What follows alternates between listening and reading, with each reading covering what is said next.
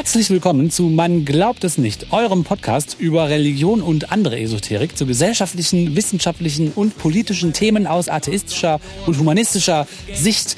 Wenn ihr uns helfen wollt, erzählt eurem Umfeld von uns, gebt uns fünf oder mehr Sterne, setzt Likes, wo auch immer ihr uns zuhört oder zuguckt. Also, wie gesagt, schön, dass ihr da seid. Äh, ich sitze hier gerade mit dem Oliver zusammen. Hallo, Oliver. Hallo, Leute. Sag mal, Till, wo ist denn die Martina? Ich habe hier den ganzen Sekt mitgebracht, jetzt trinkt den keiner. Ja, und ich habe Kuchen gebacken und den müssen wir Oh. alleine essen. Ich habe keine Ahnung. Martina ist busy, busy, busy. Uh, I don't know. Aber sie kommt wieder. Keine Frage. Das ist ja vom Unglauben abgefallen.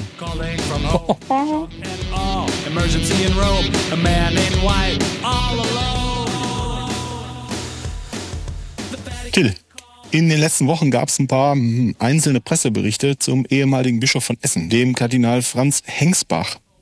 Der hat sich nämlich als Missbrauchstäter mit einer über mehrere ja, Jahrzehnte reichende Karriere erwiesen. Hast du das mitbekommen? Nee, mm -mm. Ja gut, dann erzähl ich dir erstmal was Ja. davon. Das, ja. das Bistum Essen, das gehört ja heute dem Bischof Franz Josef Oberbeck, dem in Anführungsstrichen Ruhrbischof, einem hm, treuen Anhänger der progressiven, wieder in Anführungsstrichen progressiven Fraktion in der Deutschen Bischofskonferenz, in Klammern DBK, die sich so um Bischof Betzing und Kardinal Marx gesammelt hat. Und die ähm, ja, Entwicklungen in dieser Sache sind noch nicht abgeschlossen. Und diese Folge ist also nur eine Art Zwischenstandsbericht. Okay, ja. Da gucken wir erstmal, wer ist Kardinal Hengsbach? Da sagt die Wikipedia, Franz Kardinal Hengsbach, geboren 1910 in Velmede und gestorben 1991 in Essen, war der erste römisch-katholische Bischof von Essen. Nach dem Abitur trat Hengsbach in das erzbischöfliche Theologenkonvikt Paderborn ein. Theologenkonvikt. Konvikt, okay. Ja, Denn ein Konvikt. I, I don't know, man. Okay. Und studierte dort Philosophie und katholische Theologie.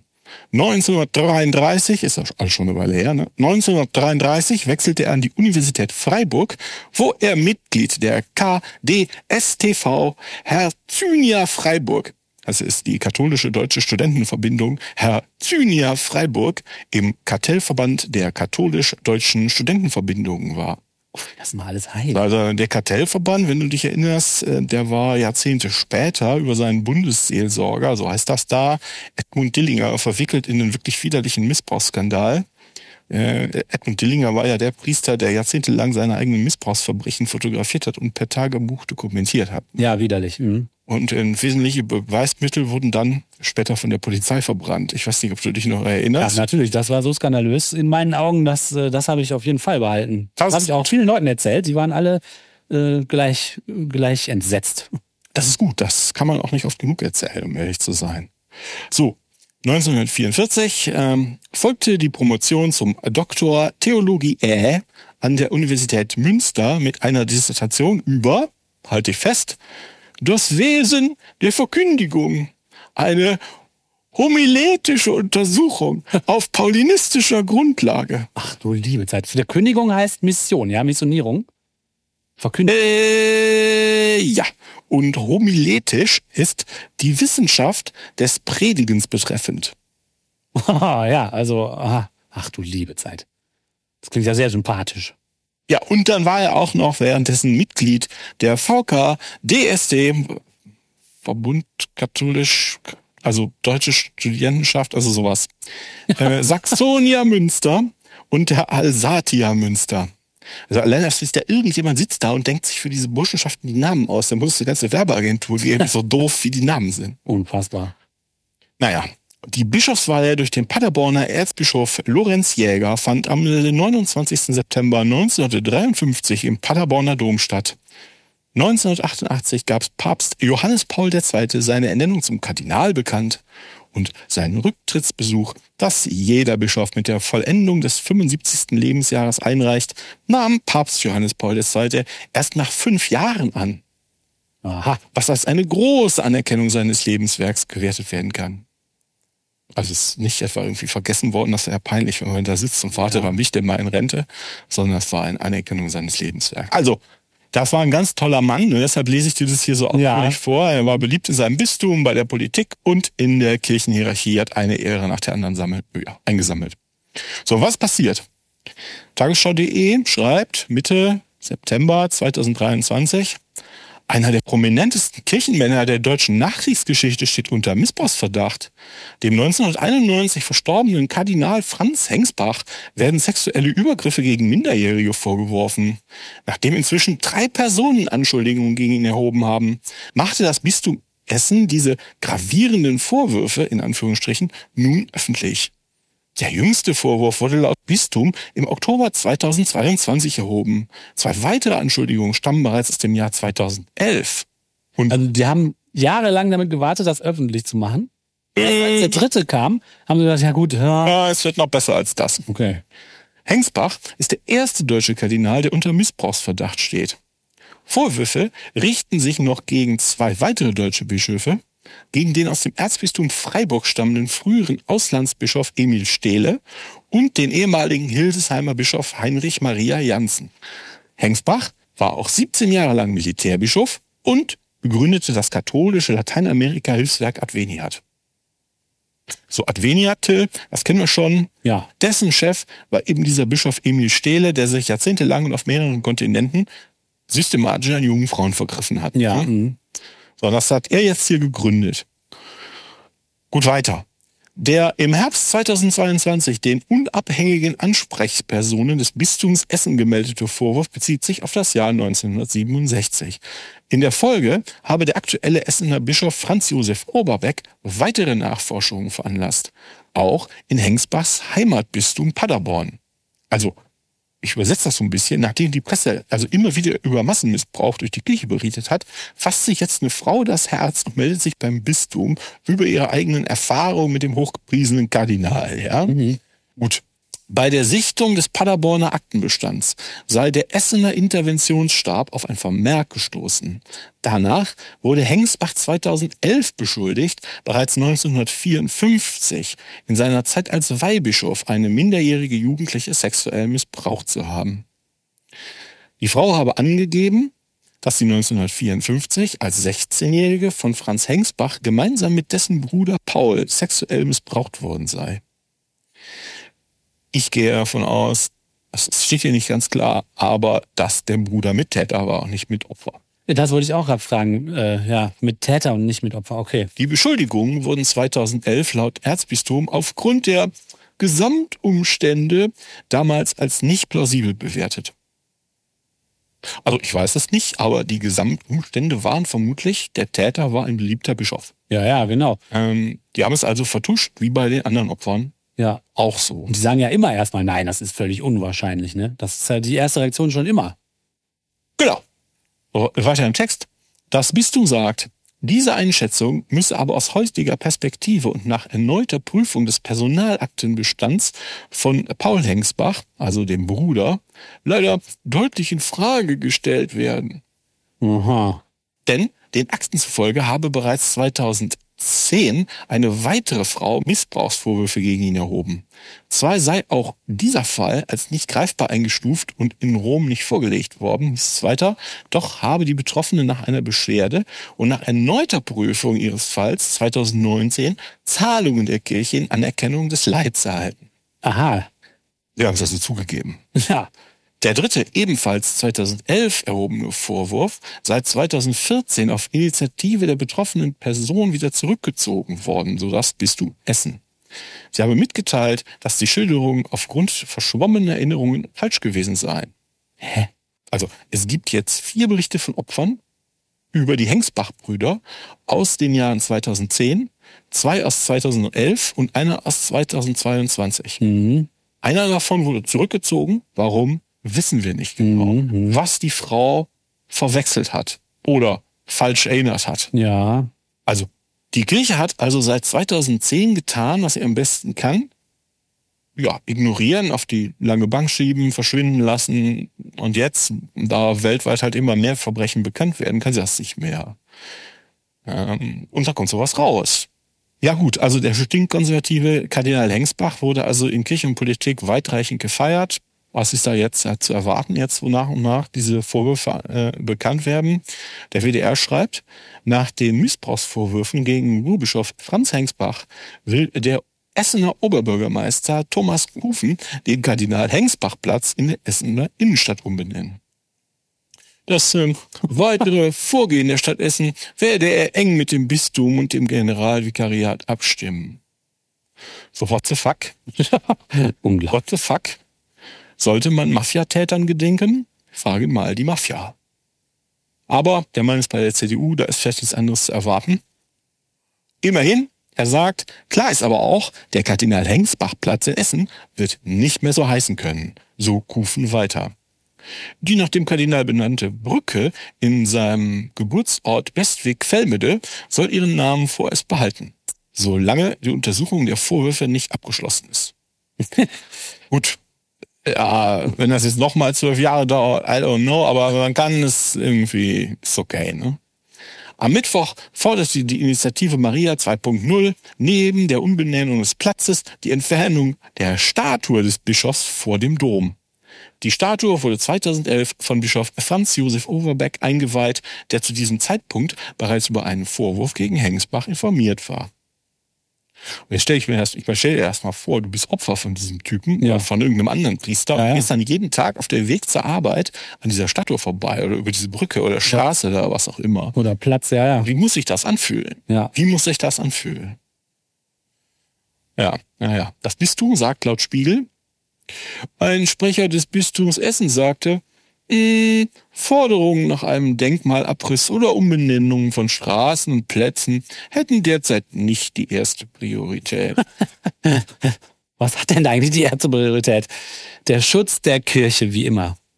Da ist ja die interessante Frage, was macht Overbeck? Ne? Was macht Overbeck?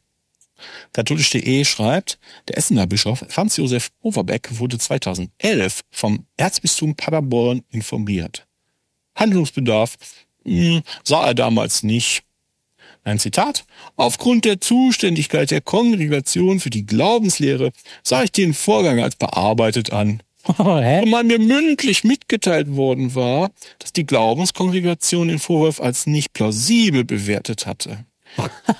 Okay. Also hat er einen Verwaltungsvorgang daraus gemacht, in der Hoffnung, dass der einfach Verschwindet. hängen bleibt. Ja.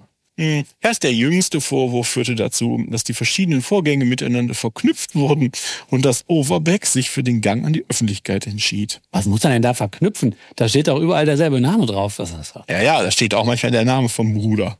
Wenn das eine ist aus dem einen Bistum und das andere ist aus dem anderen Bistum. ja, das ist natürlich schwierig.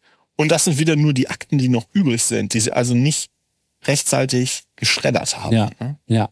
Ich, ich lese mal noch einen Satz vor. Overbeck sei sich bewusst, was diese Enthüllung bei den Menschen auslösen werde, die, in, in Anführungsstrichen als Zitat, die Kardinal Hengsbach als geschätzten Gründerbischof unseres Bistums in Erinnerung haben. Und die armen Menschen, die den als geschätzten Gründer in Erinnerung, ja, also wirklich, diese armen Menschen, ne? Ja. Also das heißt zwei Sachen. Ne? Erstens, Overbeck äh, weiß seit 2011 Bescheid. Das hat ihn irgendwie nicht gestört, hat es auf die lange Bank geschoben, weil es dann vielleicht verschwindet. Äh, hat jetzt ja auch zwölf Jahre lang funktioniert, ne? bis sich halt neue Opfer gemeldet haben. Und ähm, auch jetzt, die, die erste Sorge, die er hat, gilt immer den Leuten, die Kardinal Hengsbach als geschätzten Gründerbischof in Erinnerung haben. Den Fans. Also dem Ruf der Kirche. Ja, ja. Ja, diese armen Fans. Wenn die jetzt auf einmal mitkriegen, dass der gar nicht so toll war, also das, das halten die ja gar nicht aus. Ja, und da schreibt auch katholisch.de, erste Reaktionen von betroffenen Verbänden sind skeptisch. Die Initiative Eckiger Tisch wirft der Kirche eine verzögerte Aufklärung vor. Weil es stimmt, dass die ersten Beschuldigungen bereits 2011 erhoben wurden, dann wurde die Öffentlichkeit zwölf Jahre lang im Unklaren gelassen, um nicht zu sagen hinters Licht geführt. Ja, ja, klar. Sagte der Sprecher der Initiative Matthias Katsch. Den kennen wir schon. Ja, den kennen wir. Mhm. Er forderte den Nordrhein-Westfälischen Landtag erneut auf, eine unabhängige Untersuchungskommission einzusetzen, um die Vorgänge in den katholischen Bistümern des Landes zu untersuchen. Ja, aber es ist halt nicht mehr so wie vor, ich sag mal, fünf Jahren oder zehn Jahren äh, oder zwölf, dass, äh, dass alle betreten weggucken, sondern jetzt gibt's neue Vorwürfe und neue Vorwürfe und neue Vorwürfe. Es gibt Druck von den Betroffenen, von den normalen Leuten in der Kirche, die noch nicht total durch sind Ja. von der Lokalpolitik. Also tritt Overbeck, irgendwie habe ich Schwierigkeiten mit dem Namen, ich weiß auch nicht. Also tritt Overbeck die Flucht nach vorn an. Da schreibt das neue Ruhewort, da nicht auszuschließen ist, dass es weitere Missbrauchsbetroffene gibt, ruft Overbeck Betroffene auf, sich zu melden. Sollten Sie selbst sexualisierte Gewalt durch Kardinal Hengsbach erlitten haben, dann wenden Sie sich bitte an die beauftragten Ansprechpersonen im Bistum Essen. Ja, so als Randbemerkung, ähm, offensichtlich sind die Missbrauchskarrieren der Bischöfe Jansen, Stehle und eben Hengsbach auch kein rein deutsches Phänomen. Ne? Da hat jetzt katholisch.de vor ein paar Tagen geschrieben, die Bischofskonferenz Australiens hat Vorwürfe sexueller Übergriffe gegen den früheren Bischof von Broome, Christopher Saunders, als zutiefst beunruhigend bezeichnet. Ja, zutiefst beunruhigend.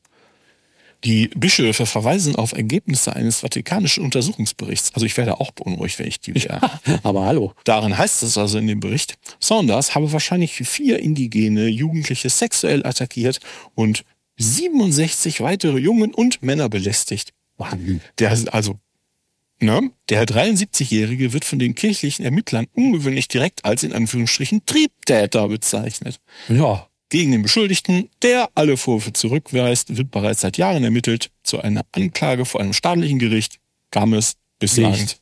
nicht. Auch in Australien. Ich dachte, das wäre so ein deutsches Phänomen, dass die Kirche hier so ein komisches eigenes Gericht äh, hat. Aber das scheint, ja, wenn das in Australien auch nie vor die weltlichen Gerichte kommt, das ist ja furchtbar. Ja, aber was man auch merkt, also vor zehn Jahren wäre das nicht passiert.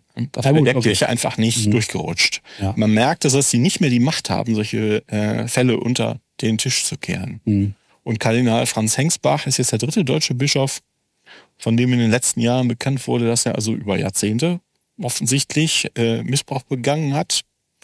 Ist wahrscheinlich jetzt noch ein bedauerlicher Einzelfall, von dem man nicht äh, auf die Kirche als Ganzes schließen kann. Aber wenn das jetzt weiter aufpoppt, immer mehr, dann geht das irgendwann halt nicht mehr. Ne? Und ich gehe davon aus, dass jetzt, also da die Kirche den Deckel da nicht mehr draufgehalten kann, das schafft die nicht mehr, sich also in den nächsten Monaten dann deutlich mehr Opfer von Herrn Bischof Hengsbach melden werden. Hm. Mhm. Wir wissen also mittlerweile von Dutzenden deutschen Bischöfen, dass sie äh, amtierend und ehemalig, dass sie Missbrauchsfälle systematisch verschwinden haben lassen. Täter jahrzehntelang geschützt haben mit heftiger krimineller Energie und so auch immer weitere Verbrechen erst möglich gemacht haben. Und wir wissen jetzt auch von drei deutschen Bischöfen, dass sie selbst Sexualverbrecher waren. Ja, ja. Und ja, es ist überhaupt kein Ende der Enthüllungen abzusehen. Ne? Nee, es ist kein Ende abzusehen, weil ja auch nichts verändert wird. Also de facto es wird ja keine, keine Regeln werden geändert, keine Gesetze werden geändert. Tja, Ja, was das auch zeigt, vielleicht so ein bisschen auf dem, auf dem Nebenkriegsschauplatz, ist es total wichtig, dass die Namen von Tätern irgendwie nicht äh, verschwiegen werden und auch nicht aus angeblichem Opferschutz oder sowas. Oder Datenschutz, mit was auch immer sie dann um die Ecke kommen Mhm. letztlich. Ne?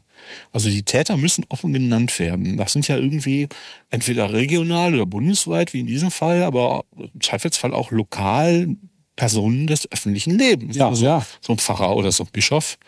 Und ähm, über so eine Namensnennung, ob das jetzt in der Presse ist, in der Gemeinde oder in der Kirchenzeitung, da erkennen die Opfer ihren Täter wieder. ja klar, ja klar. Das heißt, ähm, die sehen, dass sie nicht alleine sind und dass die Tat nicht irgendwie ihre Schuld war. Ja, Im Sinne genau. von, die kleine Schlampe hat den Bischof verführt, das, oder den Pfarrer. Das hört man ja auf dem Land oft genug und hier gar, in der Stadt will es gar nicht wissen. Sondern dass halt es Täter typischerweise eine Masche haben und zum Teil systematisch und jahrzehntelang Verbrechen begehen oder begangen haben. Und ich bin kein Experte, aber ich bin davon überzeugt, dass es total wichtig für die Betroffenen. Dass du eben Ja. nicht da sitzt und Ja. sagst, denkst, du darfst nichts sagen, du kannst nichts sagen, weil Ja. dir keiner was glaubt. Ja klar, das Gefühl, der Einzige zu sein, erhöht natürlich die Hürde, sich zu melden. Und auch Leute, die jetzt ihre Kinder dahin schicken und wenn die den Namen lesen, denken die, vielleicht schicke ich meine Kinder ja nicht zu dem. Also wenn der jetzt gerade der örtliche Pfarrer ist oder der örtliche Hokuspokus-Mann, dann ist das ja vielleicht auch gut, den Namen zu wissen. Ja, ja, das sicher. Wenn der noch in Anführungsstrichen aktiv ist, klar. Ja. So, ja, und das Ganze endet hier mal wieder mit dem üblichen Aufruf. Man kannst du immer wieder sagen, liebe Eltern da draußen, liebe Hörerinnen und Hörer, haltet eure Kinder von der Küche fern. Gebt eure Kinder nicht den Priestern.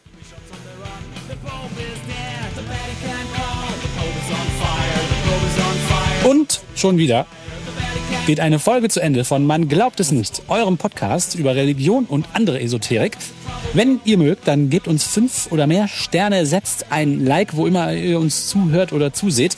Schreibt Kommentare in die Unterdings, da Bums, da Bar, schreibt uns E-Mails äh, auf Twitter oder X oder wo auch immer. Wir freuen uns über euer Feedback ähm, und sagen, hoffentlich hört ihr uns auch beim nächsten Mal wieder zu und empfehlt uns weiter. Ähm, tschüss, bis zum nächsten Mal. Achso, tschüss Leute.